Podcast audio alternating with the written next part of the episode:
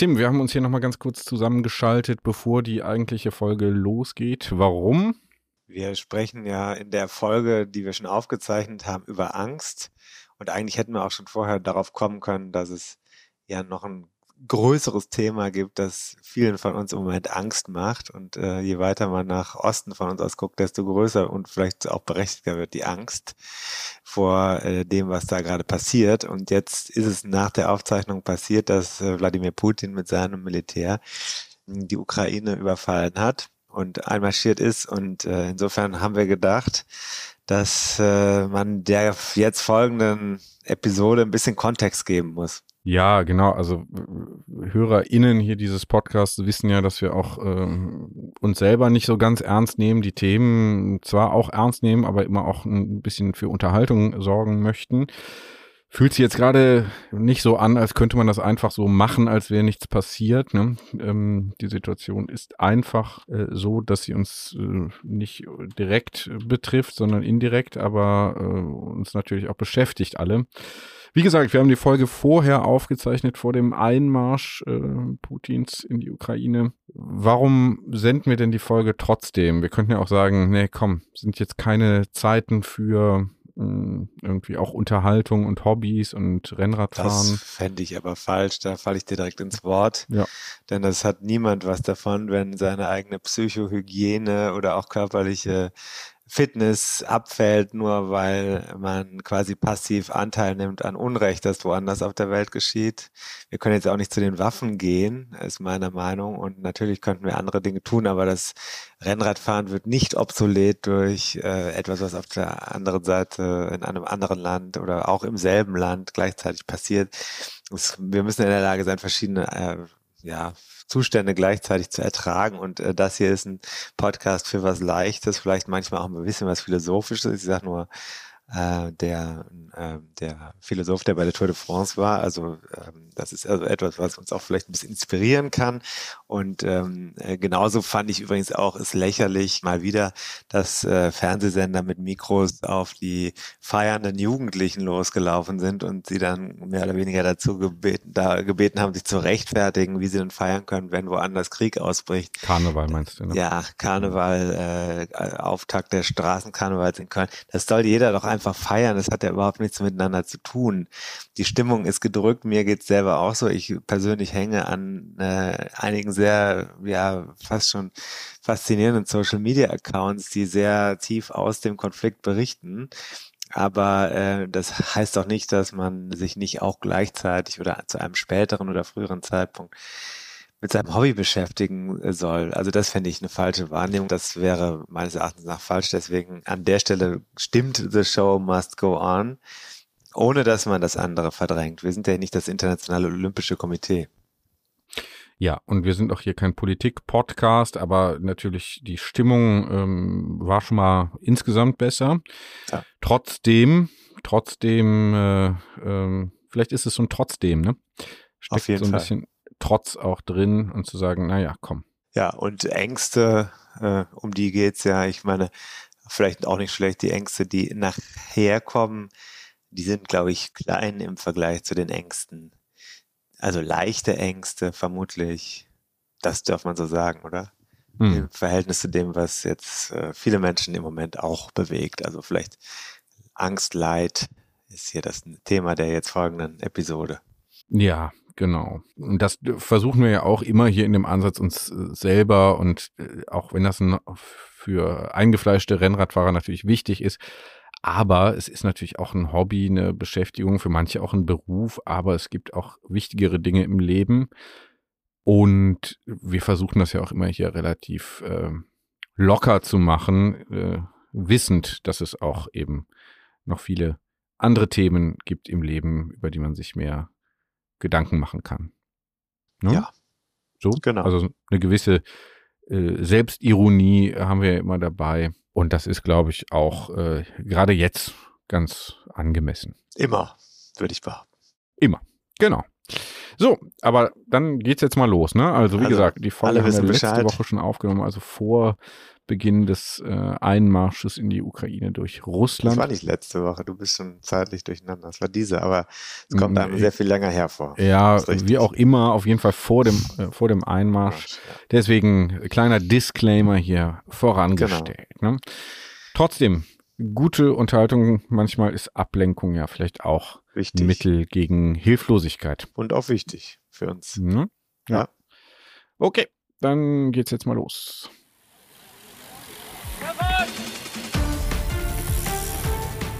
Hier ist die Kompaktkurbel unter den Podcasts. David Korsten und Tim Farin reden über 101 Dinge, die ein Rennradfahrer wissen muss und liefern dir Gesprächsstoff für deine nächste Runde. Ah, ja, mir wird immer ganz warm ums Herz, wenn ich dieses Intro abfahre. Ja, das ist das Schöne an der Sache. Hm. Du hast dich von mir konditionieren lassen und bist auch auf das therapeutische Setting schon ja, eingestellt. Es geht sehr schnell, dass du dich öffnest, David. Hallo, wie geht's ja, dir? Ja, oder es ist auch eine äh, Konfrontationstherapie. Hm. ja, dass ja. ich einfach meine Angst vor dem Mikrofon auch überwinde, dank dir. Hast du die wirklich? Nee. Und ich habe die Angst vor der, vor der erneuten Rüge wegen der Technik. Ja, Heute habe ich mir Niemand was Besonderes ausgedacht. Es ist der 22.02.22. Ja, da mussten wir doch äh, Schnaps trinken, beziehungsweise eine Episode aufnehmen. Beides. Und Wobei zwar, ich, äh, weißt du, jetzt ja. ist ja ein Jubiläum. Die 50. ne? Kann mhm. das sein? Mhm. Haben mhm. wir auch einfach mal wieder weggeatmet. Ja. Einfach so. Ja, ne, das hört man ein bisschen, es halt bei dir. Du kannst mal sagen, wo bist du gerade? Wir haben was Neues ausprobiert. Ich habe mal überlegt, ich mache es stilecht. Ich sitze im Fahrradkeller meines Hauses und nicht in dem Keller, wo ich mit Orhan war. Übrigens super angekommen, das Gespräch. Ja. Sondern ich sitze jetzt hier zwischen ganz vielen Fahrrädern, äh, habe es geschafft, hier ein sehr stabiles WLAN einzurichten. Der Nachteil ist, wahrscheinlich hört man ein bisschen Hall, weil der Raum natürlich nicht sehr geschmückt und abgehangen ist, aber ich habe das Gefühl, ich bin hier wirklich in meinem Element. Mhm. Genau. Ja, da gehörst du hin. Ja, in den Keller. ja, genau. 22. Zum alten Eisen. Was hast, du heute, was hast du heute getan, David? Ach, äh, alles Mögliche. Kannst dir gar nicht alles sagen. Hauptsächlich. Hast du auch das Gefühl, ist ja ein Dienstag, ne? Ja, kann sein, weiß ich nicht. Verliere eigentlich Dienst die Orientierung. Tag.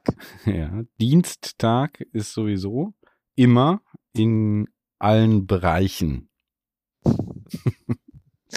Ja, das kannst du also nicht so genau sagen, was du heute gemacht hast. Warst du denn, warst du denn zufrieden? Hast du alles geschafft, was du hast schaffen wollen, David? Natürlich. 22.02.22. Natürlich nicht. Deswegen sitze ich hier um, Verzeihung, kleinen Frosch im Hals. Ich hoffe, da kündigt sich nichts an. Ähm, 23.13 Uhr ist es mal wieder. Ne? Also das war ein Ausreißer letztes Mal, wo wir tatsächlich zu äh, normalen äh, Zeiten aufgenommen haben. Ungefähr zwölf Stunden früher als jetzt. Stimmt. Ich sag mal, es liegt nicht nur an mir. Aber nö, nö mein Leben ist auch eine Katastrophe.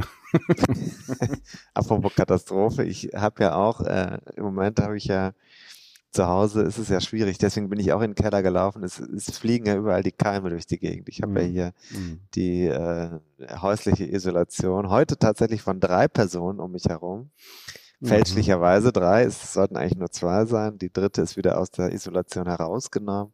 Mhm. Also du siehst, auch für mich ist es im Moment kein Zuckerschlecken. Dennoch versuche ich ähm, nicht die gute Laune, sondern einfach nur das Pflichtbewusstsein gegenüber unseren Hörerinnen und Hörern aufrechtzuerhalten und mich mit diesem äh, in die 50, 51, 52 hineinzuhangeln. Liebe Leute, mhm. auch das ist schön. Es gibt einen Sinn mhm. äh, an solchen Tagen. Mhm, mhm. Ich habe auch zweimal gekocht heute, muss ich noch dazu sagen. Ja, zweimal gekocht, mittags und abends zweimal gekocht. Also es war ein sehr produktiver 22.02.22. Und wir sind hier zu zweit. Denken. Wir sind hier zu zweit ja. heute. Aber nicht nur. Ähm, aber bevor wir Kommt zum, noch jemand dazu? Wir, wir werden hier gleich ein paar Einspieler haben, denn wir wow. sind ja sind hier cool. ja beschickt worden. Ich weiß gar nicht, was wir heute machen. Beiträgen. Ja, hast vielleicht hast du auch Angst davor, das Thema nicht zu kennen. Oh ja, oh ja. Hm? Hm? Oh ja. War jetzt schon so ein Hinweis. Ich wollte mal gerade mal fragen, du bist negativ weiterhin, oder? Ja, ja. ja also es ist schon, muss ich schon sagen, also viele Leute äh, haben das jetzt tatsächlich auch ein bisschen auf meinen Sport zurückgeführt, ohne dass ich das gesagt habe. Aber ähm, also gestern Abend schrieb zum Beispiel eine japanische Bekannte von mir aus Düsseldorf, mhm. die hat geschrieben, du bist ja so ein Outdoor-Rennradfahrer, dir kann sowas wahrscheinlich so schnell nichts anhaben. Tatsache ist, ich äh, bin seit äh, seit äh, mittlerweile elf Tagen nach dem Risikokontakt, der letztlich sicherlich die Infektionskette hier losgeschlagen hat, äh, negativ in allen Formen von Tests. Also ich habe hier wirklich alles durchgemacht, auch die mhm. sensibelsten und äh, PCR. Und es ist mhm. sehr interessant. Also ähm, ich bin da wirklich durchgeglitten. Meine große Tochter auch, meine Frau und meine kleine Tochter, die haben nicht nur einen positiven Test, sondern auch durchaus heftigere Symptome gehabt. Also äh, insofern ist es, äh, mich hört man nicht verrotzt. Ich hatte äh, ein bisschen auch mal wieder eine Erkältung. Ich hatte auch gedacht, bei mir läuft es gleichzeitig los, aber es hat sich nie bestätigen lassen, dass ich Covid habe. Ich bin dann heute zum ersten Mal, weil ich trotzdem Angst hatte. Angst. Mhm. Und zwar ein bisschen Respekt vielleicht sogar. Ich wollte vorsichtig sein, aber ich hatte, natürlich hat man so ein bisschen Angst davor, dass man sich was äh, tut. Habe ich also in der letzten Woche auf Rennradfahren komplett verzichtet, auch zeitlich, aber mhm. ich hatte auch Angst davor, dass mein persönliches Umfeld mir da einen Strick draus dreht. Aber mhm. nein, nein, äh, es ging vor allem um die Keime da. Also weil ich das Thema hatten wir ja schon, mhm. dass ich keine äh, systematische Verschleppung eines äh, gefährlicheren Virus da jetzt äh, wollte. Mhm. Und äh, bin heute zum ersten Mal wieder aufs Rad gestiegen. Auf die Rolle allerdings nur eine Stunde. Ja. ja. Ich kann noch kurz erzählen, was ich am Wochenende erlebt habe. Das war ja eine Aufregung. Es war so, ich hatte so routinemäßig einen Test gemacht, so einen Schnelltest, samstags oh ja. morgens, der war negativ. Dann war ich mit der Tochter ähm, noch beim Test. Mhm. Ne, die, weil wir da gerade vorbeikamen und so, und da testen wir auch mal so. Ne? Weiß gar nicht mehr genau, was der Anlass war. Warum denn eigentlich? Wahrscheinlich wollten wir irgendwen sehen oder so. Nee, der irgendwie bei den Nachbarn grassierte irgendwie sowas oder mutmaßlich und äh, war eine Begegnung auf dem Spielplatz und so. Also alles unwahrscheinlich, aber man weiß es ja nicht, ne? So, dann kam er da vorbei, dann habe ich mich nochmal mittesten lassen, ne? Papa geht mit und so weiter. Und dann war da der Schnelltest positiv. Ja, bin ich dann dahin nochmal zur Teststation, gesagt, so, wie geht's denn jetzt weiter? Der war ja positiv. Dann sagte mir der junge Mann da vor Ort, so irgendwie Student oder so, auch ein Studentenjob, ne? Inzwischen, dass man da so Abstriche ja, macht. Klar. Ja. Ähm, der sagte, ja, ich war mir ehrlich gesagt auch nicht so ganz sicher. Ne? Ich meine, da hätte vielleicht, wäre diese Linie da irgendwie ganz schwach gewesen. da äh, habe ich kurz äh, gelacht und gesagt, naja, bevor du mich hier aber irgendwie zwei Wochen in Quarantäne schickst, finde ich cool, wenn du irgendwie sicherer wärst. Ne? Ja. Dann wusste das Prozedere mit PCR-Test nicht. Ich hatte auch keine Symptome und die Tochter war auch negativ und die Gattin auch. Genau, die waren so ein bisschen erkältet, genau. Deswegen haben wir, glaube ich, auch sicherheitshalber mal getestet, ne? Weil dann so, ne, die Einschläge kamen näher, wobei äh, ich ja von dieser Kriegsmetaphorik äh, eigentlich nichts halte. Ähm, ja, auch heute 22.2. Krieg mhm. wieder verrückt, ne? Mhm, genau. Ja, ja, also Krankheiten, weiß nicht, ist was, mit denen man, glaube ich, leben muss, die man nicht unbedingt bekriegen kann. So, ne? Ja ähm, Umgang finden damit. Naja, auf jeden Fall war dann dieser Schnelltest positiv und dann war das Prozedere mit PCR-Tests und so da aber gar nicht bekannt. Ich sage jetzt nicht, an welcher Station das war. Äh, Ende, er hat dann noch einen Kollegen angerufen und musste erstmal fragen, habe ich mich schon gewundert, kommt das eigentlich nie vor oder so oder, oder bei dir jetzt nicht? Oder, mhm. also sind bei euch alle Tests immer negativ oder wie? Naja, der Kollege wusste auch nicht weiter. Dann hieß es irgendwann, ja, ich darf das eigentlich nicht empfehlen, aber können Sie nicht woanders hingehen und den PCR-Test? Dann habe ich gesagt, wunderbar, mache ich. Da wurde dann auch standardmäßig noch ein Schnelltest gemacht. Der war dann wiederum auch negativ und äh, der PCR-Test lief dann. Ja, und dann äh, war ich natürlich so leicht vorsichtig, aber ich hatte schon eigentlich gedacht, komm, da hat sich Knabe verdonnen, hey, ne? Sonntagmorgen dann auch nochmal einen Schnelltest zu Hause gemacht, nach allen Regeln der Kunst. Also wirklich so in Hirnnähe, glaube ich, auch war ich. Ne? Also wenn ich da nicht auch noch die letzte Ecke da ausgewischt habe mit irgendwie äh, Viren, Virusmaterial. Da, dann weiß ich es auch nicht. Und dann abends kam dann auch das negative PCR-Testergebnis. Ne?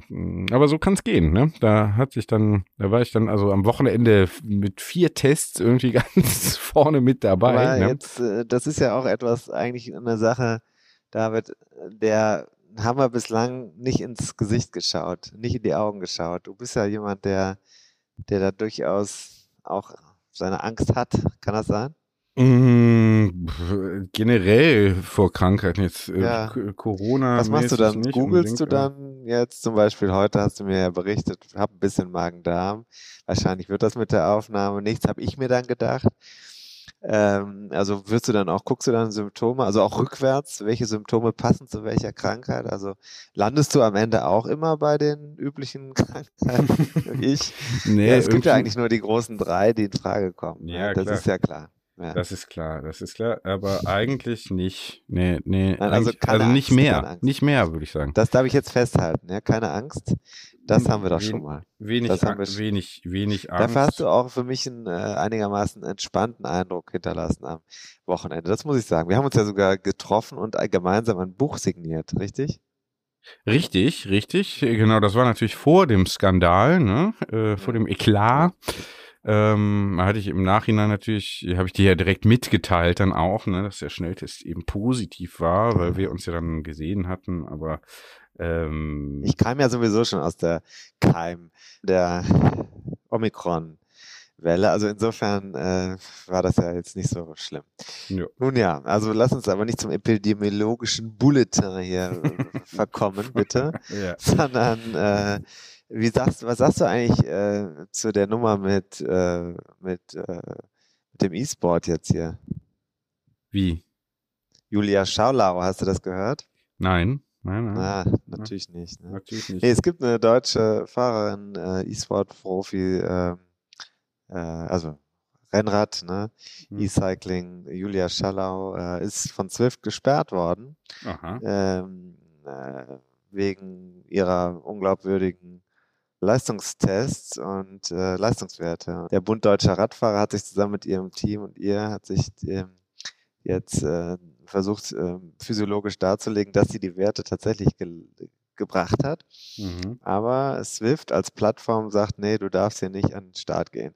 Interessant, ne? Also so Mhm. ist heutzutage auch äh, der Sport plötzlich nicht mehr äh, nur, ja, der, der unterliegt plötzlich neuen Gesetzmäßigkeiten, also der Plattformökonomie plötzlich auch ein Mhm. bisschen, wobei andererseits, naja, auch auf der Straße gibt's ja jemanden, der veranstaltet oder jemanden, der als, als Dachverband eine Sperre aussprechen kann. Ja. Darf man auch nicht vergessen. Ja. Oder Ja.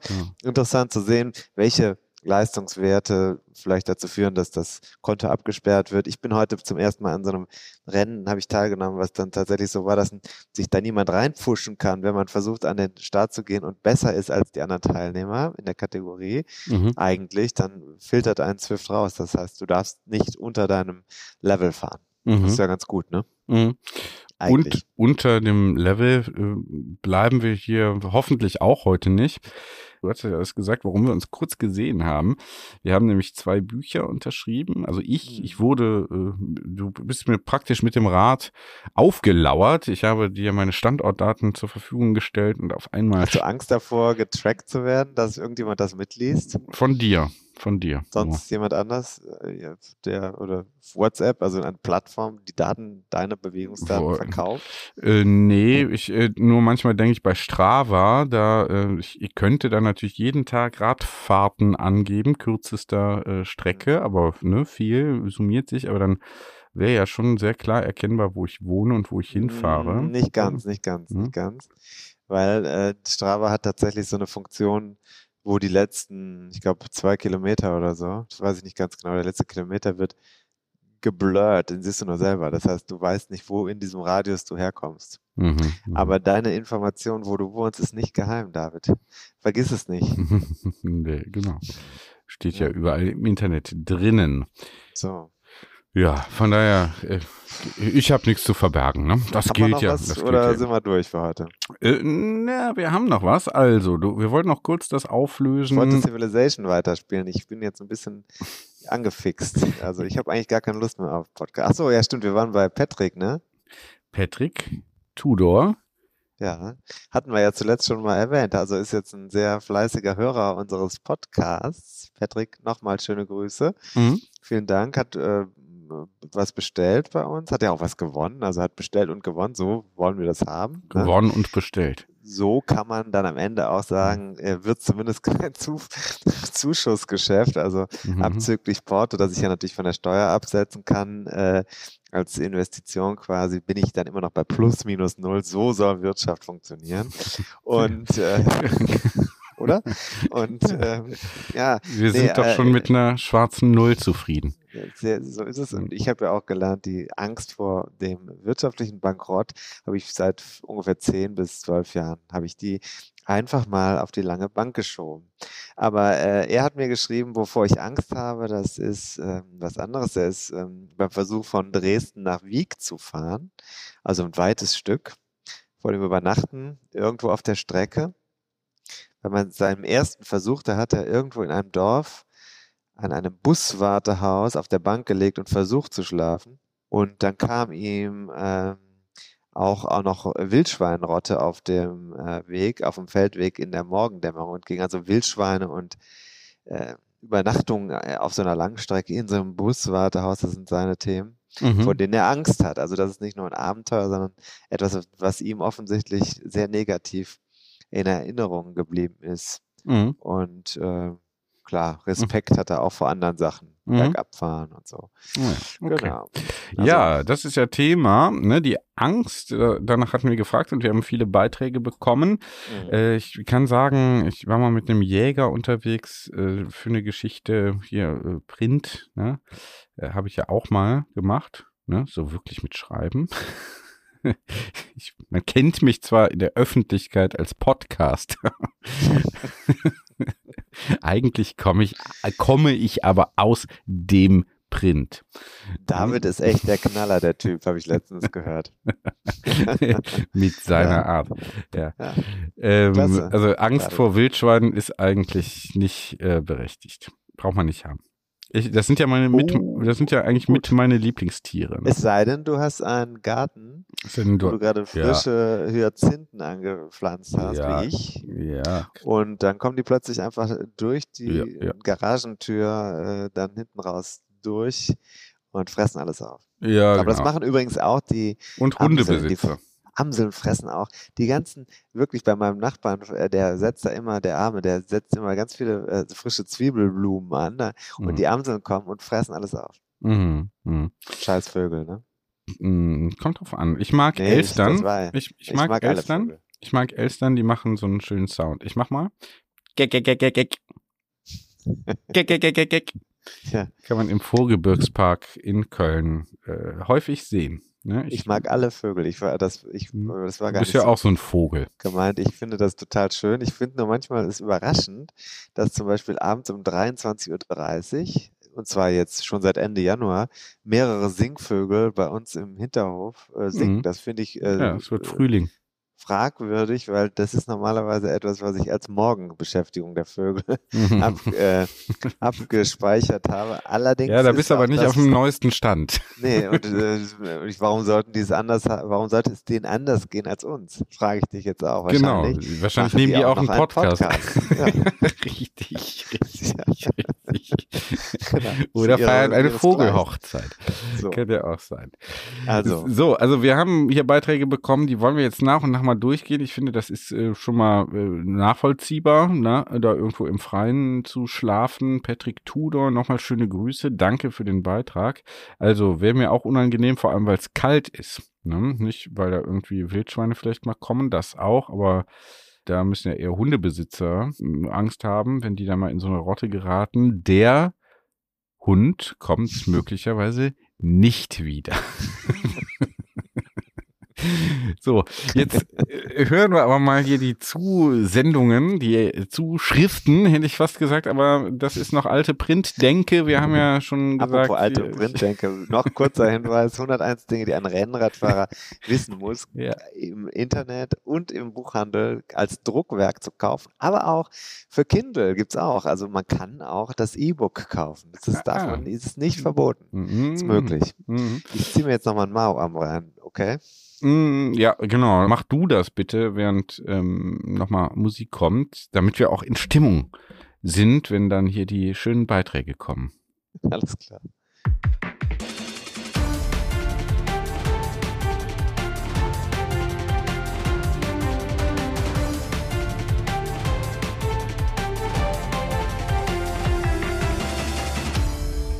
Ja, lieber Tim, die Frage war, wovor habe ich Angst beim Radfahren? Musste ich kurz nachdenken und ähm, ja, was bleibt, ist eigentlich die immer die Gefahr vor, vor Autos, Autos, die mit geringem Abstand vorbeifahren, die wirklich überwiegend viel zu schnell fahren, die so nahe kommen, dass man die ja mit dem Arm berühren kann, was ja eigentlich überhaupt nicht vorkommen darf.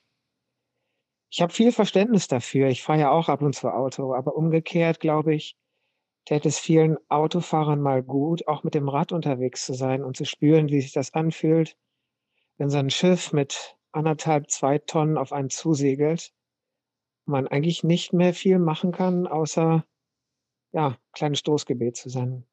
Ich meine, wir tun schon wirklich alles. Wir tragen helle Kleidung, wir fahren mit Taglicht, wir fahren auf kleineren Straßen weg von den größeren Straßen. Aber es kommt immer wieder zu Problemen. Gerade heute nach dem Training habe ich wieder darüber nachgedacht, wie eng es doch drei, vier Mal war, was echt nicht sein muss. Gründe ja schwierig. Ich vermute mal, die Autos sind einfach zu gut, man ist entkoppelt von der Straße. Es wird aggressiver, der Platz ist gering, ähm, alle kämpfen und naja, was soll man machen? Das ist das schönste Hobby der Welt, aber auch recht gefährlich. Bei mir geht's noch. Ich habe nicht mehr so viele Jahre aber ich mache mir schon noch mehr Sorgen, meine Kinder, zwei Töchter, wenn die mit dem Rad unterwegs sind, dass die immer heile ankommen. Hab eine gute Zeit. Bis dann. Hallo, ich bin Jonas Deichmann und beim Rennradfahren, da kenne ich die Statistiken. Das heißt, das Einzige, wovor ich Angst habe, ist der Verkehr. Und bei meinen ganzen Reisen sind mir die Autos und LKWs auch etliche Male schon viel zu nahe gekommen. Hallo Tim, hier ist Claudia. Du wolltest wissen, vor was ich Angst habe beim Rennradfahren. Ich liebe Rennradfahren sehr und habe grundsätzlich beim Fahren keine Angst. Das heißt, ich fahre berghoch, bergunter, wie auch immer. Wovor ich wirklich Angst habe, sind die Autos auf der Straße. Es gibt Autofahrer, die akzeptieren die Rennradfahrer auf der Straße nicht und fahren so derart gefährlich an einem Rennradfahrer vorbei, dass mir da Angst und Bange wird. Das sollte sich ändern. Die Autofahrer sollten wissen, welche Überholabstände gelten, gegebenenfalls am besten auf der Gegenspur überholen, wenn auch Zeit ist und auch bedenken, dass ein Rennradfahrer eine gewisse Geschwindigkeit hat. Das heißt, dass man kein stehendes Objekt überholt, sondern das Fahrrad sich auch bewegt. Das unterschätzen viele Autofahrer und die wissen nicht, dass man als Rennradfahrer das Auto von hinten kommend oft nicht hören kann. Also das ist das wirklich Negative am Rennradfahren. Ansonsten ist es der tollste Sport, den man machen kann. Der tollste Sport, den man machen kann, wenn die Autos nicht wären. Das ist so eine ganz häufige Angst. Das hatte ich ja auch letztes Mal in der Abmoderation, glaube ich, schon äh, vermutet, ne, dass das so eine der häufigsten Ängste mm, beim Rennradfahren sein dürfte. Klar, und ähm, Jetzt muss man natürlich schon trennen. Das eine ist die statistische Wahrscheinlichkeit, dass da was passiert. Das hat Jonas Deichmann, den wir ja Liebe Grüße. nicht kennen. Schöne Grüße nach Mexiko jetzt. Der ist gerade in Mexiko. Mhm. Ähm, der hat mir das noch von, glaube ich, von unterwegs geschickt. Der ist ja sehr äh, zahlenorientiert und kennt sich sehr gut aus mit äh, dieser statistischen Wahrscheinlichkeit. Also das finde ich sehr interessant. Risiko einschätzen können hat immer was damit zu tun, zu erkennen, wie hoch ist die statistische Wahrscheinlichkeit, dass etwas passiert. Der äh, Kraftfahrzeugverkehr ist einfach etwas, was äh, vielleicht nicht Angst machen muss, aber was auf jeden Fall Respekt mir auch macht. Weil ich weiß, äh, dass das die Wahrscheinlichkeit, die höchste Wahrscheinlichkeit ist, dass mir was passiert. Warum? Weil äh, eben unzählige Begegnungen innerhalb von kürzester Zeit mit anderen Menschen stattfinden. Jeder Mensch macht Fehler, äh, verhält sich und äh, da ist es einfach äh, ja, eine Frage der Zeit, bis irgendwas passiert. So ist es einfach. Und das ist was anderes als Materialversagen oder so. Ne? Mhm. Und ähm, jetzt kann man sagen, die einen finden das, äh, die, die einen können damit gut umgehen, die anderen nicht. Alle drei machen es ja trotzdem. Mehr ist ja mir noch, sich noch ein paar Leute mehr auch äh, gemeldet. Also die machen es trotzdem ja, aber es fährt immer eine Angst mit und ich selber kenne das auch und ich weiß nicht, wie das im Stadtverkehr geht, aber es gibt halt auch diese Situation, die Claudia genannt hat. Du bist auf der Landstraße unterwegs, du fährst gerade irgendwie in einem Flow und dann kommt plötzlich jemand an dir vorbeigeschossen mhm. und äh, du achtest vielleicht nicht wirklich drauf, sondern du hast, äh, vielleicht hörst du es sogar, aber du denkst nicht dran, dass da was passiert. Du bist einfach auf der Straße und dann fährt jemand dann mit 20 Zentimeter an deinem Ärmel vorbei oder mhm. manchmal touchieren die Leute einen auch. Also das ist durchaus mir auch schon passiert, dass der Außenspiegel gegen meinen linken Oberarm oder mhm. Ellenbogen gekommen ist und ähm, das ist natürlich so eine Sache.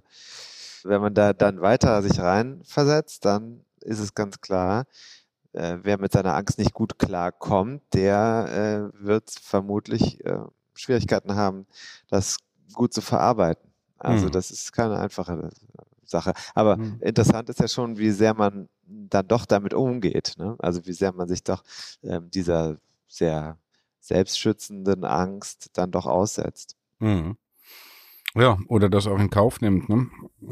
Eben. um eben zu fahren.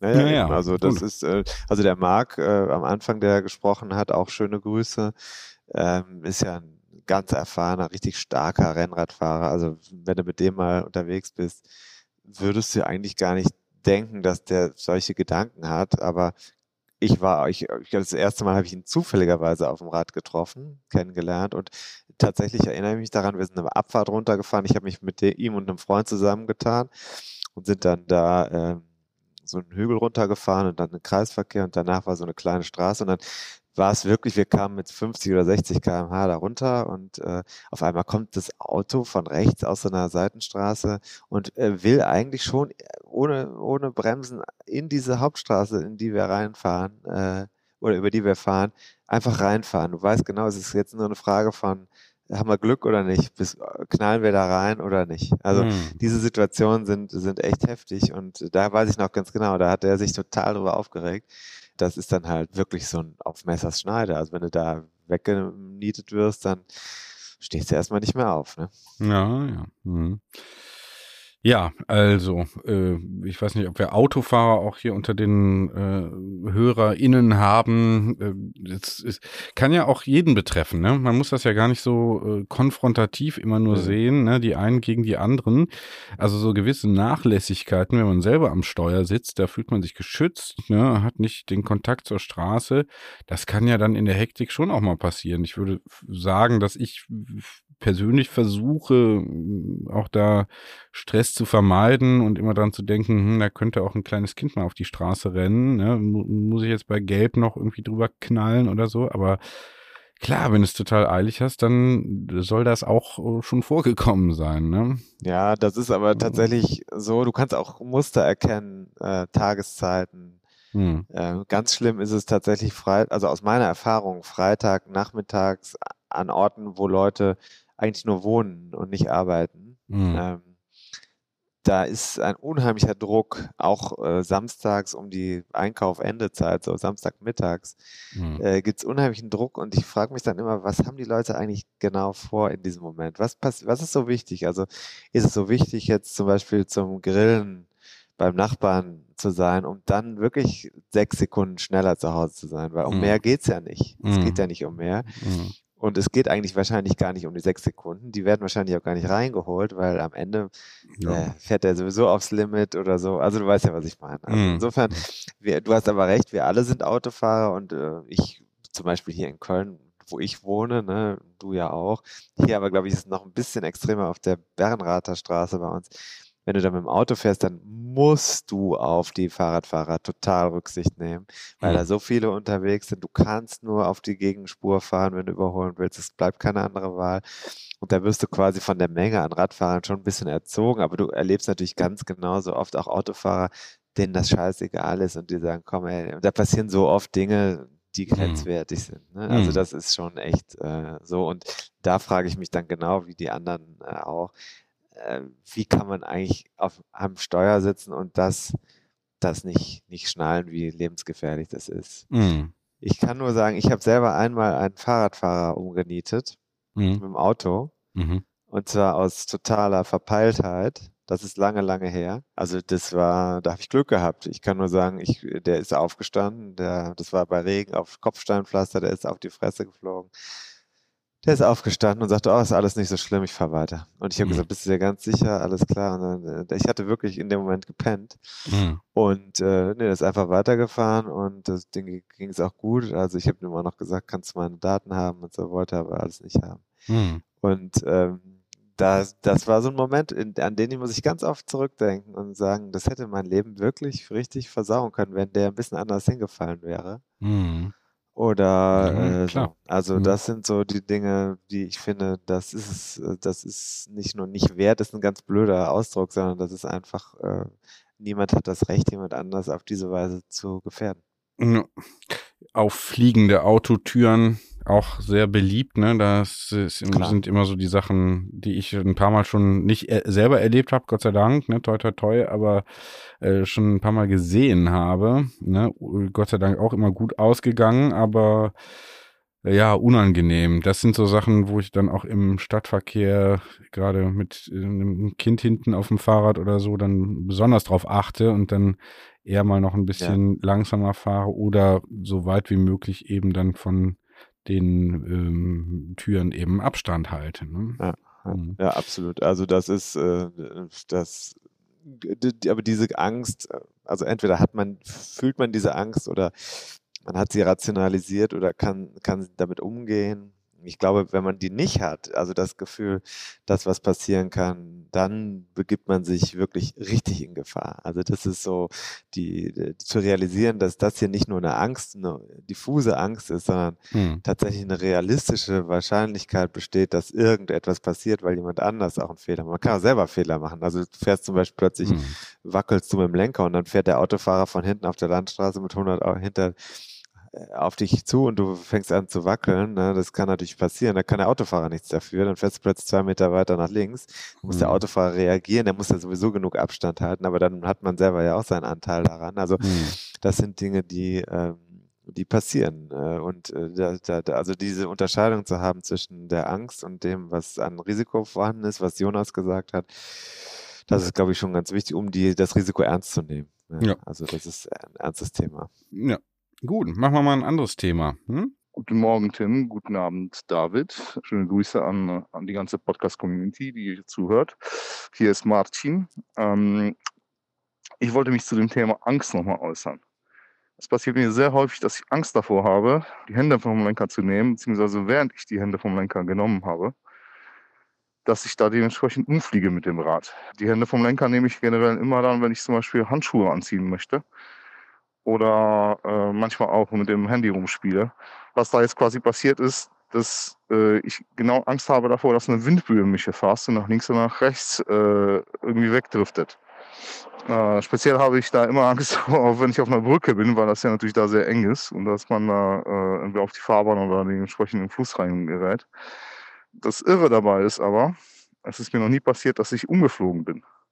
Vielleicht kann sich Tim dazu jetzt mal äußern. Äh, wie häufig passiert denn das, dass tatsächlich, während man die Hände vom Lenker hat, dass man da umfliegt? Äh, ist das eine berechtigte Angst? Oder ist das ähnlich wie mit dem Fliegen beim David, dass man dann dementsprechend ähm, sich das Ganze nur einbildet? Hi, Stefan hier, Monaco Calling. Wovor ich Angst habe beim Rennradfahren, gar nicht so sehr irgendwelche verrückten Autofahrer oder Stylingfehler am Trikot, sondern tatsächlich eher ich kann zwar freihändig fahren, aber ich habe wahnsinnige Angst dabei.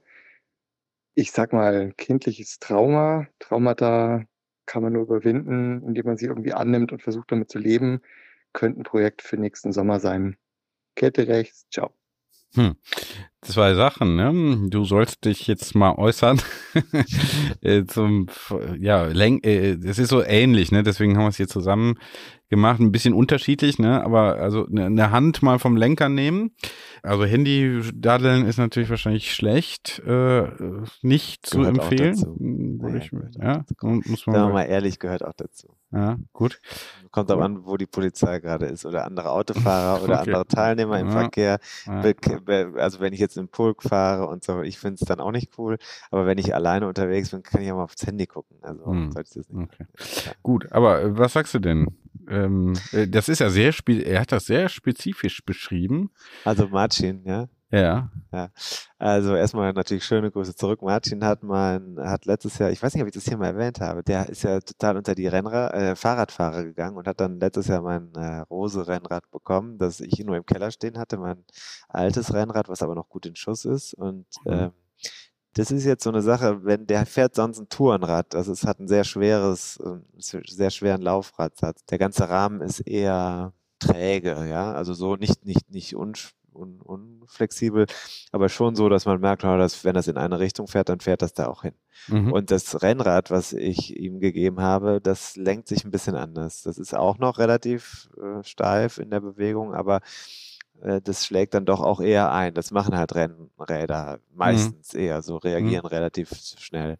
Mhm. Und äh, ich habe sehr unterschiedliche Rennräder. Ich habe hier neben mir steht auch mein Crossrad im Keller. Und da zum Beispiel ist es so, wenn ich freihändig fahre, da muss ich wirklich aufpassen. Also dann fängt das an zu wackeln. Mhm. Und so ist das. Die reagieren sehr unterschiedlich. Und jetzt hat der Martin einen sehr wichtigen Faktor genannt, Wind mhm. und Böen. Jetzt gerade im Moment haben wir echt eine Situation, in der ich wirklich genau gucken würde, wo bin ich gerade unterwegs. Wenn ich in der Stadt fahre, hast du Fallwinde oder es kommen hinter irgendwelchen höheren Gebäuden plötzlich Seitenwinde, dann, dann kannst du einfach auf die Fresse fliegen, weil dir der Wind unerwarteterweise irgendwie einen von der Seite gibt und dann hast du nicht mehr die nötige Stabilität, weil so eine Böe ist ja nicht gleichmäßig, ne, sondern die trifft dich dann auf einer, auf einen Schlag vorne oder hinten oder auf dem Körper.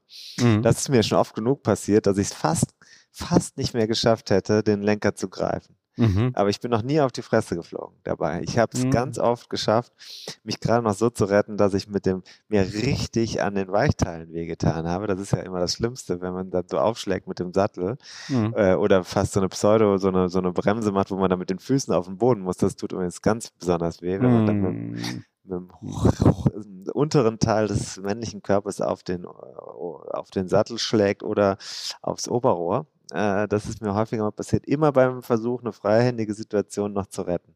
Mhm. Und äh, das ist durchaus, also man muss das gucken. Die Grundlage ist ja das Rad. Das Rad dreht sich ja nach vorne und wenn das Rad sich einmal relativ schnell bewegt, dann fällt das ja nicht so leicht um. Das weißt du ja. Du kennst ja das, dieser physikalische Mechanismus eines sich drehenden Rades, ist ja unheimlich stabil. Ja. Das heißt, bis das hinfällt zur Seite, muss auch was passieren. Aber wenn das, also je, je weniger Masse das hat oder je höher die Angriffsfläche für den Wind ist, viele Rennräder haben ja so Hochprofilfelgen und so, mhm. desto schwieriger wird das. Also mit meinem Canyon, das ich jetzt habe, mit Hochprofilfelgen, fahre ich äh, schon freihändig, aber auch nicht gerne freihändig. Also ich mache das mal, wenn es windstill ist und ich meine Handschuhe richten will oder so. Aber ansonsten, also jetzt bei so, bei so Winterfahrten mache ich das fast nie. Da, da mache ich, also wenn ich die Handschuhe wechseln will, habe ich eigentlich immer trotzdem eine Hand am äh, Lenker, weil das einfach zu sehr flattert und dann, mhm. äh, dann kann man, wenn das anfängt zu flattern, dann kann man wirklich böse auf die Nase fallen. Mhm. Gut, also durchaus berechtigt. Ähm, was sagst du? Also dann einfach lieber lassen. Ne? Ich habe einmal, ich habe eine schöne Anekdote. Ich bin mal, äh, also Angst. ja, mach's kurz. Wir haben hier noch ein paar Beiträge. Ja, ja, ja. Aber ich, ich bin, äh, ich bin tatsächlich in der Stadt in Köln umgefahren worden von einem Autofahrer. Beim, der hat rechts abgebogen über den Fahrradweg, hat mich umgenietet. Also ich hatte Glück, ich hätte, hätte mir das Genick brechen können. Ich bin mit dem Kopf auf dem Boden gelandet, Kinn aufgeschlagen, hatte einen Helm an, das hat aber nichts gebracht, weil ich bin im Killen gelandet, war im Krankenhaus. Ja. Mhm. Aber es ist nicht so schlimm, ich habe Glück gehabt. Mhm. Und äh, dann, sobald es wieder ging, ich, äh, äh, bin ich aufs Rennrad gestiegen und äh, hatte noch so immer das Gefühl, also jetzt habe ich wirklich, diesmal habe ich wirklich einen sitzen und hat, hat, hatte, hatte Respekt vor der Fahrradfahrt. Und dann bin ich tatsächlich, weil ich irgendwas richten wollte an meinem, ich glaube an Handschuhen, bin ich kurz ein Stück freihändig gefahren. Mit dem Rennrad war ich aber jetzt länger nicht mehr gefahren. Das hat einen etwas längeren Vorbau als das andere.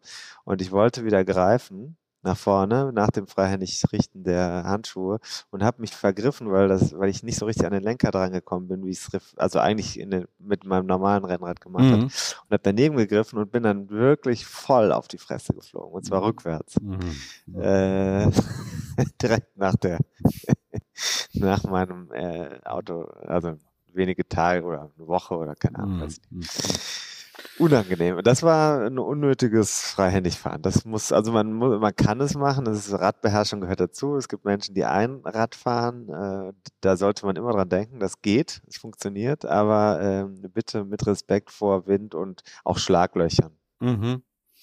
Was sagst du denn dem Stefan? Ja, äh, ich denke, andererseits, darauf wollte ich jetzt auch hinaus. Also es gehört schon ein bisschen dazu, ne? Also der Sieger auf der Zielgeraden, der kann keine Angst davor haben, die Arme nach oben zu recken. Und äh, der muss das Trikot ja vorher auch zumachen, damit man die Werbung sieht. Also das gehört dazu. Dieser Bewegungsablauf will gelernt sein und es ist jetzt auch nicht so, dass man jedes Mal hinfällt. Wie gesagt, äh, Einradfahren, das Rad dreht sich ja. Es ist eine Stabilität im Ablauf. Es ist eine, mehr eine Frage des Gefühls. Also die, mhm. die mhm. Frage, hat man mit dem Gefühl Sicherheit? Und je unsicherer man sich fühlt, je mehr die Angstkontrolle übernimmt über den Körper, desto unsicherer wird am Ende auch das Verhalten. Das kennst du ja von anderen Dingen. Zum Beispiel hier ich mit meiner Technik, das weißt du ja auch. Also mhm. es ist also wirklich ja, inzwischen wenn dann so, dass ich jedes Mal externer Druck dazu kommt. Die mhm. Hand, die Hand ist schon schweißig in dem Moment, wo ich hier mit dir anfange zu sprechen. Ja, ja. Ähm, gesunder Respekt gehört schon auch dazu und ich versuche dich da auch entsprechend äh, in der, in der, ähm, wie sagt man, äh, in der Zwinge zu, zu halten. genau. Wenn mir auch sonst manchmal die Kontrolle über dich entgleitet. Also, äh, Stefan, den müssen wir natürlich dann gucken, wie er da rankommt. Gibt es so einen Tipp, wie man das üben könnte? Erstmal vielleicht eine Hand wegnehmen, dann die andere und dann irgendwann beide. Vielleicht mal. Ja, ich würde sagen, ich, ich habe jetzt gerade überlegt, vielleicht wäre es auch für ihn mal gut, äh, dann auch hinzufallen ne? Dass du dann siehst, also mal langsam fahren, ja, nee, mal langsam ich, fahren. Nein, dann, nicht langsam, nicht langsam, im Gegenteil. Mhm. Nicht langsam. Mhm. Schnell, mhm. schnell und Arme hoch. Das ja, also das, jetzt nicht, jetzt nicht mit 60 bergab und dann. Nein, das äh, natürlich so. sowieso nicht, das ist ja klar, mhm. aber 25, 30 und Arme hoch ist ja, besser sowas meinte ich langsam für Rennradfahrer. Ne? Ja, aber ja, ja, nee, ja, das ist ja nicht langsam. Mhm. Und dann kann man überlegen, ob man dann auch mal mit 16 ohne Arme fährt. Aber du wirst merken, also je langsamer, desto schwieriger wird das. Mhm. Ja. Gut, also äh, ein bisschen Mut, aber ja, vielleicht. Aber der Stefan kann auch ohne. Das kann, der kann auch eine Hand am Lenker lassen. Der ist ja, der ja. hat ja sonst, mhm. der hat ja sonst so viel Risiko im Leben. Ja. Manchmal musst du halt auch äh, tatsächlich dich aufrichten, musst was hinten aus der Tasche holen, keine Ahnung. Also da ist halt nicht schlecht, wenn man sagt, dann, dann kann man das auch mal machen. Oder du musst halt wirklich die Pose haben. Ja, aufgerichtet, ganz gerade, die Arme hoch und das ist der Sieg. Wichtig, ganz wichtig. Hm. Mhm, gut. Ne? Kommt dann später. Also, vielleicht klappt es ja diesen Sommer. Projekt, äh, das Trauma zu überwinden und dann vielleicht doch mal auch die äh, noch verbliebene Hand vom Lenker wegzunehmen. Gut, äh, äh hör mal weiter. Hallo Tim, hier ist der Arne Schöbel von der Hövel-Gruppe, der elitären Gruppe hier im Umkreis. Äh, für mich wäre das Allerschlimmste, wenn ich durch Corona oder durch eine Krankheit nicht mehr Radfahren könnte, so wie ich es gewohnt bin mit meinen lieben Leuten, weil Radsport einfach glücklich macht und ich bin sehr glücklich darüber, äh, so eine tolle Gruppe zu haben. Und ich rufe wie immer auf Kölsch jedem zu, komm Jung, hinge dran, also in Neuhochdeutsch, komm Junge, häng dich hinten ans Hinterrad. Bis dann, ihr Lieben, und viel Spaß beim Podcast. Ciao. Ja, natürlich auch ein Thema. Ja. Ich denke, die Angst ist eher vorhanden. Die Angst hat ja nichts mit dem Rennradfahren selber zu tun. Ich stecke mich ja nicht auf dem Rennrad an. Tatsache ist, ich meine, über die, darüber, dass man mit einem angeschlagenen Körper nicht Rad fahren soll oder trainieren soll, haben wir gesprochen. Aber dass das Rennradfahren auch da, dabei hilft, äh, sagen wir mal, die negativen Dinge im Leben zu verarbeiten und dass man Angst hat, dass man sich woanders was holt, was einem diese Sportart nehmen kann, das finde ich auch eine, einen interessanten Gedanken, weil das ist der Heinrich, also Enrico mhm. nennt er sich ja auch, der ist äh, hier aus Köln eine Größe, der ist in der März-Ausgabe von Tour von einem sehr begnadeten Autor, ist ja mhm. beschrieben worden in der neuen Tour. Und ja, nenn doch mal den Namen des Kollegen. Ja, der ist am Mikrofon. Und äh, der, den habe ich ihn gefragt, willst du auch mal was schicken hier? Hat er gemacht. Und das fand ich ganz, mhm. äh, fand ich ganz gut. Also, ja, das ist ja auch eine konkrete Angst vor Corona. Er, der ist, das hört man an der Stimme überhaupt nicht. Der Mann ist über 70 Jahre alt. Ja. Hättest du wahrscheinlich auch nicht äh, gedacht. Ja, dass ein, dass ein bisschen älteres Semester ist dann schon. Aber aber ähm, deswegen würde ich auch sagen, ne, das ist für so einen eingefleischten Rennradfahrer, der im höheren Alter immer noch da unterwegs ist, ist das wahrscheinlich schon so. Ne? Ja, genau.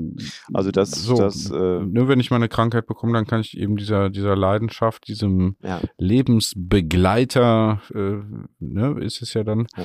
Ähm, auch dann nicht mehr nachgehen. Ja. Und das ist dann auch ein dramatischer Verzicht. Ne? Genau, das ist, glaube ich, schon. Es geht, ist ja interessant, wie viele Menschen wirklich bis ins sehr hohe Lebensalter Rennrad fahren können, das auch auf gutem Niveau machen. Und ich glaube, der Sport hilft wirklich massiv dabei, dass das Leben insgesamt dann noch äh, gut funktioniert und wenn das wegfällt, weil irgendwas anderes das nicht mehr ermöglicht, das ist ja auch mit Knie oder mit anderen äh, orthopädischen hm. Beschwerden dann auch so, da kenne ich auch diverse Beispiele, dann ist das schon auch ein wirkliches Angstthema. Also die, diese Sorge und Angst, dass man es nicht mehr machen kann, das ist ja eine wirkliche Einschränkung seines Lebens. Also, hm. Heinrich hat ja gesagt, was da dran hängt.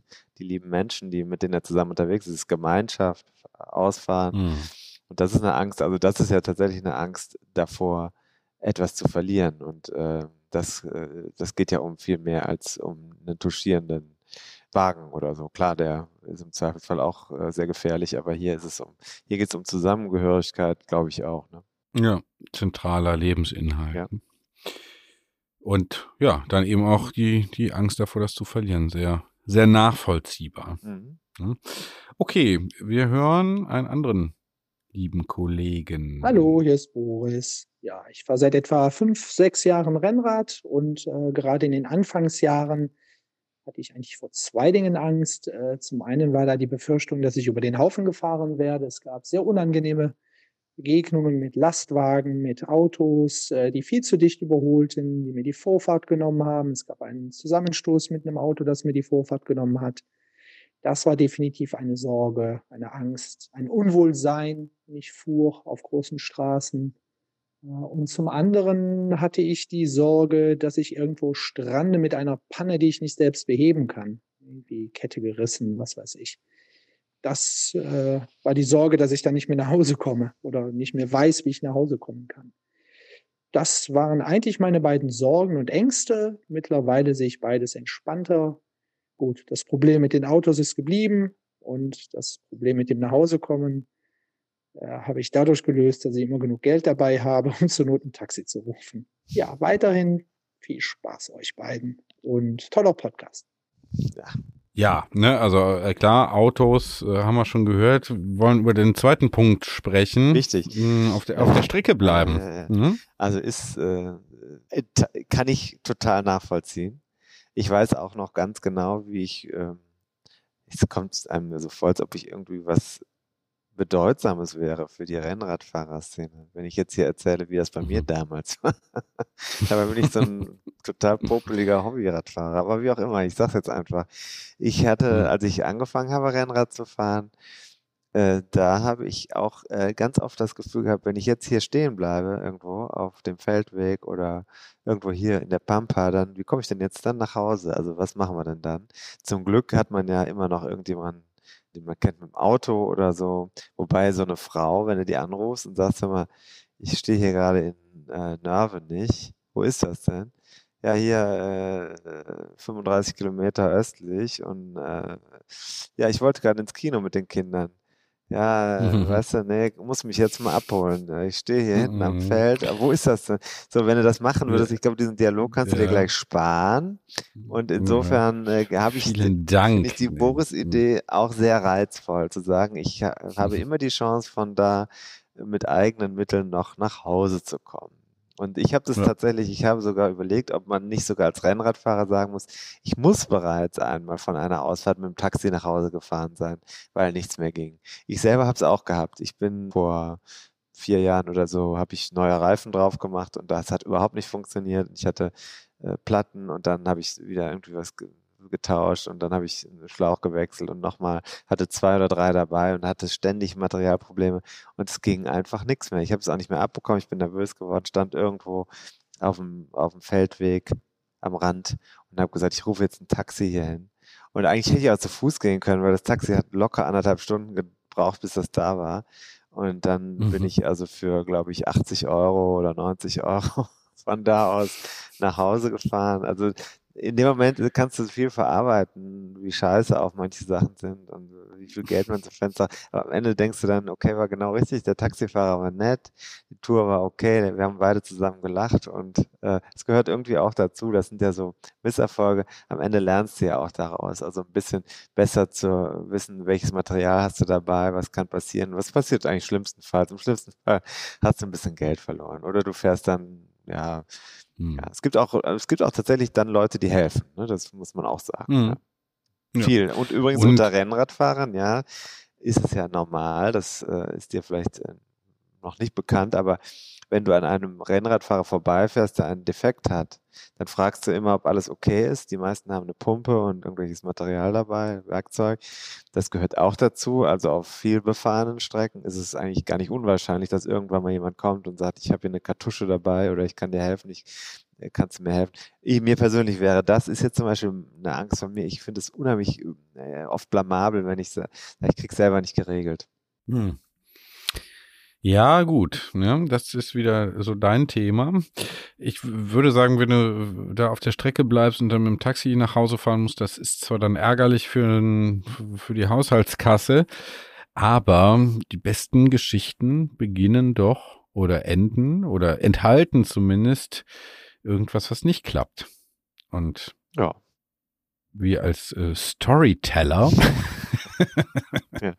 Content Creator und Storyteller sind doch genau auf sowas äh, praktisch versessen, angewiesen. Wir brauchen das doch wie die Luft im Reifen. Zum Atmen. So, ähm, wir haben noch zwei hey, Beiträge. Nee, mehr. Boah. Nee, hier kommt, hier kommt noch richtig was. Äh, pass mal auf. Ja, es ist gar nicht so die Angst im Straßenverkehr selber, die ich manchmal habe, sondern die Angst auf die Auseinandersetzung an der nächsten Ampel, die man den, mit den Autofahrern haben kann, äh, aufgrund bestimmter Situationen, die man da erlebt mit denen. Was man damals auch mit, bei unserem Trip durch Bärenrad gesehen hat, was da alles passieren kann, dass man letztendlich auch mit Messer bedroht werden kann. Außerdem bin ich ein, ein schlechter Abfahrer und werde meine Angst, glaube ich, vor Abfahrten nicht mehr los. Hallo, mein Name ist Tito Hoff und als relativer Radrennanfänger habe ich immer noch etwas Angst und Respekt vor den Abfahrten im Bergischen und stehe da ordentlich auf der Bremse. Und natürlich auch davor, dass mir der Himmel auf den Kopf fällt. ja, zu Recht. Seit Asterix und Obelix wissen wir, dass diese Sorge durchaus eher nicht exklusiv hat, sondern äh, vielleicht auch äh, ja, kann immer passieren. Ne? Also sollte man zumindest immer mit rechnen, dass einem der Himmel auf den Kopf fällt. Ja, Orhan hat ja beim letzten Mal, er hat ja beim letzten Mal darauf hingewiesen, dass ich immer eine Regenjacke dabei habe. Also auch beim fürchterlichsten Sommer Sonnenschein mhm. werde ich immer im Gepäck mit einer blauen Regenjacke unterwegs sein. Das äh, ist meine Art, damit umzugehen. Aber ähm, ja, das andere Thema ist natürlich äh, frappierend, frappierend. Ich weiß, äh, Tito, mit Tito bin ich noch nicht gefahren. Aber äh, auf der Bremse stehen ist ein Thema, was ich, da möchte ich eins entgegenhalten. Ich habe mal so einen Rennradcoach, der war mit einer großen Gruppe, wo ich eine Geschichte drüber gemacht habe, unterwegs, Trainingslager. Und er hat die Leute die ganze Zeit ja nicht angefahren, sondern äh, ermahnt, die Bremse aufzumachen bei den Abfahrten, weil er hat immer gesagt, es passiert viel mehr, wenn du viel mehr bremst.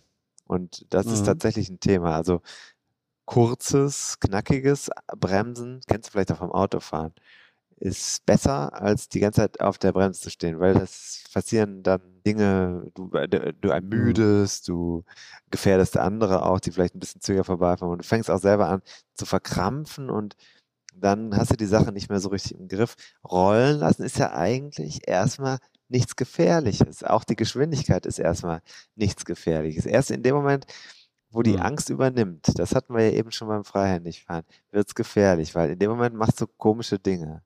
Und mhm. äh, du, du, du, fängst an, dich zu korrigieren, obwohl du es gar nicht müsstest. Das ist gefährlich. Aber wenn die Maschine rollt, und wenn man sich immer anguckt, mit welchen Geschwindigkeiten sehr gute Radfahrer fahren, dann muss man ja eigentlich sagen, okay, wenn ich es auch so machen will, müsste ich eigentlich auch schnell fahren und versuchen, Stabilität im Fahrrad herzustellen. Das mache ich natürlich, indem ich das Rad möglichst fest äh, im Griff habe, mit der Körperhaltung, die angespannt ist, aber nicht zu sehr angespannt. Und dann lasse ich die Bremse eben mal ein bisschen mehr auf. Also das ist so die erste Sache gegen diese Angst. Aber das ist eine Frage der hm. Konfrontation.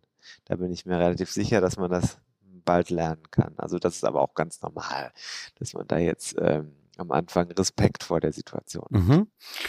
So, und dann musst du aber jetzt noch äh, die Anekdote mal erzählen vom Volkmar. Achso, der Volkmar, das ist tatsächlich, wenn ich mit dem Volkmar fahre, das, den Volkmar haben wir hier auch schon häufiger erwähnt. Äh, der ist also äh, in den Abfahrten, frage ich mich manchmal, ob der aufgehört hat mitzufahren. Weil dann gucke ich nach hinten, dann ist er plötzlich nicht mehr da. Ich bin jetzt auch vielleicht kein Hasardeur. Dann kommt er dann irgendwann, ich weiß das aber ja inzwischen, bergauf habe ich natürlich wiederum keine Chance gegen ihn. Und äh, so ist das äh, vielleicht auch ein bisschen gerecht im Leben verteilt. Also ich habe dann eher Angst vor der Auffahrt. Und äh, die Sache mit dem, mit dem Messerangriff, das ist wirklich kein Scheiß. Das steht auch im Buch drin. Und das ist uns passiert. Ich hätte es nicht reingeschrieben, wenn ich keinen Zeugen hätte, weil es hätte mir niemand geglaubt. Aber Volkmar war dabei. Also es ist tatsächlich auf dem Feldweg. Und das war nicht in Bärenrad. Wir waren zurück auf dem Weg nach Bärenrad, aber in Gümnich. Mhm. Äh, nicht so weit weg von äh, Bärenrad. Also hier bei uns im Kölner Umland. Mhm. Da sind wir von einem, da sind wir drangsaliert worden von einem Golf mit zwei Leuten drin. Und äh, der hat uns versucht abzudrängen auf dem Feldweg und einmal schon kam der zum Stand und wollte gerade aussteigen. Dann sind wir aber noch rechts an dem vorbeigefahren und weiter und dann kam der wieder an uns vorbeigefahren und äh, der Typ, der äh, auf der rechten Seite auf dem Beifahrersitz saß, er hat das Fenster offen, hielt eine Bierflasche in der Hand und hat uns ein Messer entgegengehalten mhm. in dem Moment. Und dann kam die nächste Ortseinfahrt und äh, wenn du den gesehen hättest, hättest du keinen Zweifel gehabt, dass der von dieser Situation auch in, durch Gewaltausbruch gebraucht äh, gemacht hätte. Der war irgendwie völlig drauf, mhm. ja. Also äh, Wochentag, Mittag.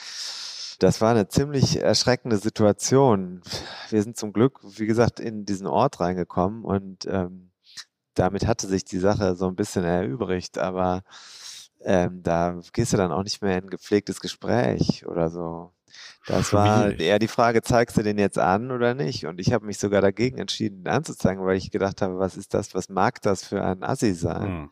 Wo steht der hinterher mit den Daten, die der über die Anzeige von mir bekommt? Hm. Und ähm, so richtig ausräumen konnte das ein Bekannter Polizeibeamter, Bekannter von mir auch nicht, dass da also im schlimmsten Fall auch mal was passieren kann. Mhm. Insofern äh, war ich da, das war eine Situation, die mich wirklich, da habe ich wirklich Angst gehabt.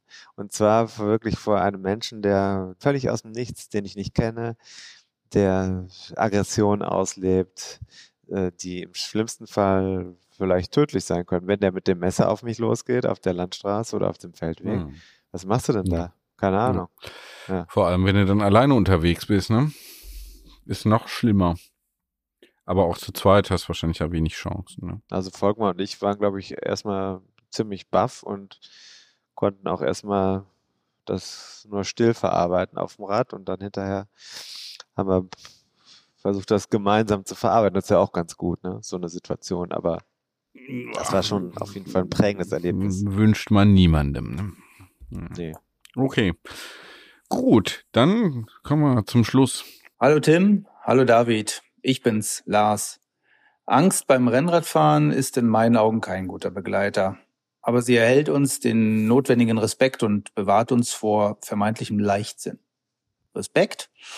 wenn aggressive oder auch nur unaufmerksame Autofahrer, zum Beispiel durch einen Blick aufs Handy, uns auf der Landstraße übersehen. Leichtsinn, um nicht zu schnell durch Ortschaften oder in der Stadt zu fahren und uns ein Hund, schlimmer noch, ein Kind vors Rad läuft. Die riesige Freude sowie der unbändige Spaß am Rennradfahren sind für mich genauso wichtig wie die notwendige Konzentration und eben der Respekt. Ja, er hat er sich richtig Mühe gegeben, ne? Äh, richtig elaboriert. Ja, Verschiedene Aspekte drin. auch an Lars. Ja? Mhm. Respekt, Respekt habe ich mitgenommen. Respekt, Schutz vor Leichtsinn. Das finde ich ganz gut, dieser Aspekt, dass man auch Teil des Geschehens ist und da vielleicht manchmal ja. auch ja, nicht nur so eine äh, passive Angst, dass einem was widerfährt haben muss, sondern dass man wirklich auch selber Fehler macht und da vielleicht ja. dann mit erhöhter Aufmerksamkeit und Konzentration eben auch was entgegensetzen kann. Und ich denke, da ist so ein Punkt äh, tatsächlich, also Stadtverkehr äh, oder wenn der Radweg nutzbar ist, kann ich auf dem Radweg fahren. So, also ich bin in der Lage, das Gesamtgeschehen einzuordnen und auch zu sagen, naja, ich minimiere manche Risiken oder ich will vielleicht auch manchen Leuten ein bisschen weniger auf die Nerven gehen, die sich dadurch sonst provoziert fühlen und ähm, reduziere so das Gesamtaggressionsverhalten, also auch weniger sein Ich in den Vordergrund zu stellen, sondern zu gucken, was können wir für alle tun, damit wir alle da durchkommen. Also weil die Straßen sind ja nicht nur, nur für uns gebaut. Ist ja so, dass die auch für uns gebaut sind, aber nicht nur für uns. Und ich denke, das ist auch so ein bisschen Respekt vor den Verhältnissen. Das, äh, das glaube ich, ist wichtig, das zu haben. Mhm.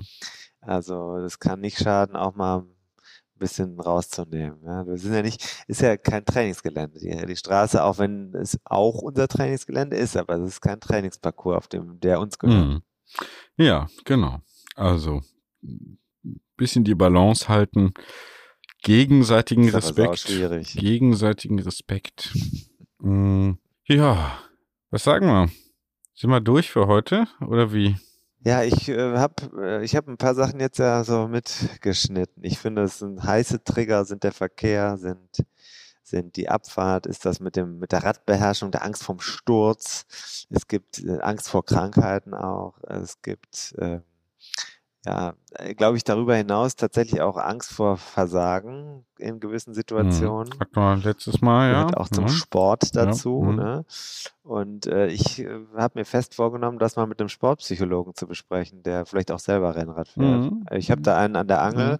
Mhm. Äh, kann gut sein, dass das nächste Woche schon klappt. Aber ich sage gar nichts mehr zu, weil mir haben also jetzt sogar auch Leute, äh, teilweise sind die abgetaucht, weil sie gemerkt haben, wie groß unser Forum mhm. ist nicht nur so ein kleiner Podcast, wo man mal ein bisschen drüber redet, sondern dann hat man plötzlich Tausende von Ohren äh, auf sich gerichtet. Das macht manchen Leuten tatsächlich auch offensichtlich Angst. So interpretiere ich die, die, das Verschwinden äh, im E-Mail-Postfach mhm. äh, nach eigentlich schon getätigter Ab Verabredung. Mhm. Ja, ja, klar. Also das ist dann inzwischen ist das hier wirklich eine Respekt, äh, manchmal teilweise auch angsteinflößende Dimension geworden. Ich habe da manchmal auch Albträume. Du auch? Dass ich denke, irgendwie Nein, wieder nur Quatsch, wieder im, nur Quatsch erzählt. Nicht im, nicht im geringsten. Nicht im nee, weil eigentlich, das sagen, ist, dieses ja. ist hier die Gelegenheit, die Albträume abzuräumen. ja, ja, ja, ja. Und irgendwie muss ich sagen, äh, also ich haben wir ja schon mal auch äh, besprochen. Äh, das kann man sich ja gar nicht vorstellen, wenn man hier so nachts am Mikrofon sitzt, dass das dann irgendwann auch äh, Leute hören. Ich mir kommt das vor wie ein einfach sehr intimer Dialog mit dir. Also ein Gesprächsangebot um da auch dich ein bisschen in der Spur zu erhalten. Hm? Mich? Ja, dich. So verstehe ich mich da. Dich auch so ein bisschen hier. Wir sind wie Puzzleteile, die zusammenfallen. Ja, so kann man es so ja. auch. Es sagen. gibt nichts, was man erklären müsste, David. Hm. Dein Auge hat meins getroffen, wir sind aneinander gelaufen, du hast einmal zurückgeguckt, ich einmal zurückgeguckt. Nicht nur einmal, nicht nur zweimal zurückgeguckt. Und ich wünsche den und Albtraum weg. Ich wünsche den Albtraum weg. Nein, habe ich nicht. Hab Welches Zitat war das gerade? Das war äh, Radiohead. Sehr stark. Sehr, Sehr stark. Wie heißt das Lied? Ich meine Jigsaw Falling into Place. Wow, du warst vorbereitet. Nein, nee, wirklich nicht. Du bist vorbereitet. Sehr schön. Das Lied möchte ich allen auch nochmal ans Herz legen. Apropos, apropos, ich meine, das ist ja auch kein neues Konzept. Ich habe dich das, ich frage dich das jetzt einfach hier on air, weil ich sonst auf privaten Kanälen nicht zu allen meinen Fragen und Ideen, wie wir das Format hier weiter spinnen können, in der Antwort bekomme. Ich wollte ja mal so eine Spotify-Playlist machen. Ist jetzt auch nicht so neu, dass irgendwie ein Podcast eine Spotify-Playlist hat, aber ich finde 101 Songs, die ein Rennradfahrer ja. hören muss, der könnte mir dann auch hier noch eine tiefere Ebene äh, oder eine zusätzliche Ebene einziehen und noch mehr von uns auch privat preisgeben, nämlich welche Musik wir gut finden oder zumindest passend finden oder auch mal für die Rolle empfehlen. Ich mache es zum Beispiel so, wenn ich jetzt wie gleich noch, jetzt ist äh, 18 nach 12, wenn ich wie gleich jetzt noch ja. zwei Stunden oder so äh, du Armer, du Armer, schreibe. Du, du tust mir wirklich auch leid. David. Ja, naja, ist alles auch ein bisschen. Doch. Ähm, dann. Dann. Höre ich schon mal auch ähm, so Techno oder irgendwas hm. Schnelles. Äh, also äh, vor allem, wenn ich Texte schnell schreiben muss, ne, dann höre ich schnelle Musik. Und dann bin ich danach sehr erschöpft, habe dann aber in einer Stunde irgendwie richtig was rausgehauen. Mit oder ohne Vocals? Äh, ohne. Ohne. Lenkt ja. dann ab. Ich brauche die eigenen Wörter dann im Kopf. Ja, ja, geht mir ganz genauso. Ich könnte niemals Gesang hören wenn ich was schreibe. Nee, genau, das geht nicht, ne? Das muss instrumental weißt sein. Weißt du, was ich äh, sehr gut finde zum Schreiben? Sehr, sehr gut. Glenn Gould. Mhm, mhm, ja, ja, ja, ja, ja, ja, ja. Mit mhm. doppelter Geschwindigkeit. Natürlich, natürlich, ich wollte gerade sagen. Aber das macht ja sowieso, ne? HörerInnen dieses Podcasts wissen das ja, dass du da also äh, auch in anderen Lebensbereichen Wert auf Geschwindigkeit legst aka wenig Geduld mitbringst. So, ähm, also äh, Schreibanfängern sei auch gesagt, 10.000 Zeichen in einer Stunde kein Problem. Überarbeiten kann man immer noch, aber wenn es nur um Menge geht, ja, erstmal, das dass da was ja, steht, das, das ist, ist dann wirklich kein Problem. Ich möchte da auch nochmal Angst, Angst äh, schreiben. Da klingelt es vielleicht auch bei dir. Viele Menschen haben ja Angst vor dem Anfang. Viele Menschen haben Angst vor dem mhm. leeren Blatt. Mhm. Deswegen sind äh, auch 95 Prozent der Journalisten äh, gar nicht in der Lage, Texte zu schreiben. Mhm. Äh, empirisch das, belegt. Ich Und nicht, ich kann da sagen, äh, einfach loslegen. Es ist, äh, da gebe ich jetzt mal einen Tipp. Soll ich mal einen Tipp geben? Ja, bitte. Ich habe auch einen. Dann sag du mal zuerst. Nee. Ich wollte einen Buchtipp. Ja. Abgeben. Okay, nee, dann habe ich einen anderen. Was denn jetzt? Wer? Ja, sag mal deinen Buchtipp. Ich gebe meinen Buchtipp ab. Also man kann es äh, googeln. Es gibt einen wunderbaren, äh, äh auch für andere, es muss, man muss ja nicht Journalist sein, es gibt ja auch andere Berufe, die okay sind. Schreiben im Beruf heißt das von Daniel Perrin, ist der Autor. Das ist ein sehr kleines, dünnes Buch, aber es ist super. Und äh, es geht darum, dass man einfach loslegt, man. Einfach schreib einfach los. Und du kannst es mir erklären, was du erklären willst. Du kannst es mir in diesem Podcast sagen, also kannst du es auch aufschreiben.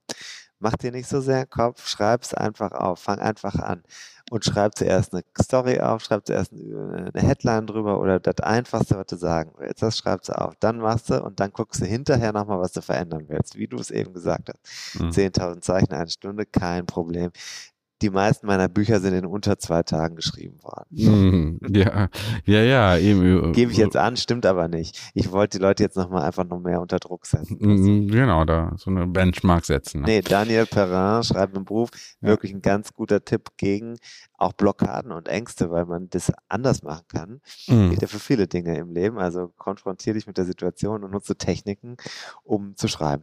Ja, und mein Tipp wäre, oder meine äh, Ansicht dazu ist, äh, so eine Schreibblockade muss man sich wirklich auch leisten können. also wer da so lange hadert, der kann's, äh, kann sich das offenbar erlauben äh, und hat nicht irgendeine Deadline, wo es schon wieder zu spät ist oder so. Das heißt, man muss einfach auch den Druck, Druck erhöhen und sobald man dafür bezahlt wird, dann ist das halt auch ein verdammtes Handwerk und dann setzt man sich da hin und schreibt den scheiße. und, ne?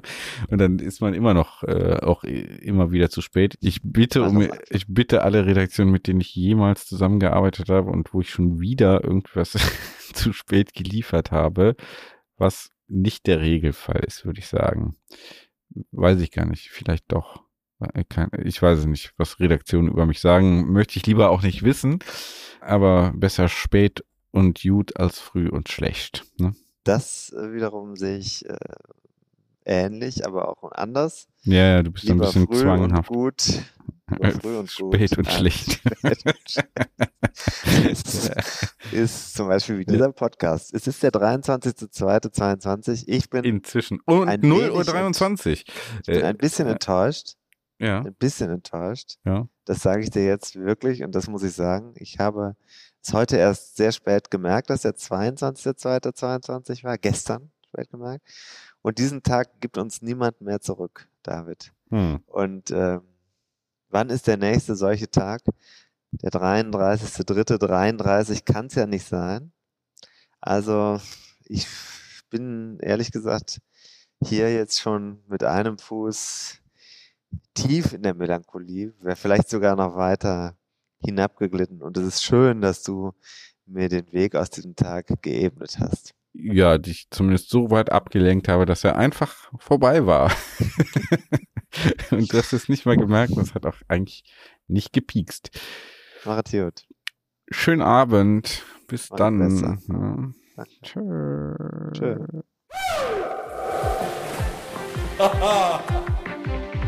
Und da sind wir schon im Ziel dieser Episode von 101 Dinge, die ein Rennradfahrer wissen muss. Die Kompaktkurbel unter den Podcasts. Hast du Lust auf mehr Wissen, mehr Anekdoten, mehr Spaß und Inspiration für deine nächste Radtour? Dann kannst du ja mal nach dem Buch schauen. Das gibt es natürlich in gedruckter Form und als E-Book vom Verlag Bruckmann. 101 Dinge, die ein Rennradfahrer wissen muss. Überall, wo es Bücher gibt. Also im Handel und im Internet. Wir sagen Kette rechts und bis zur nächsten Ausgabe.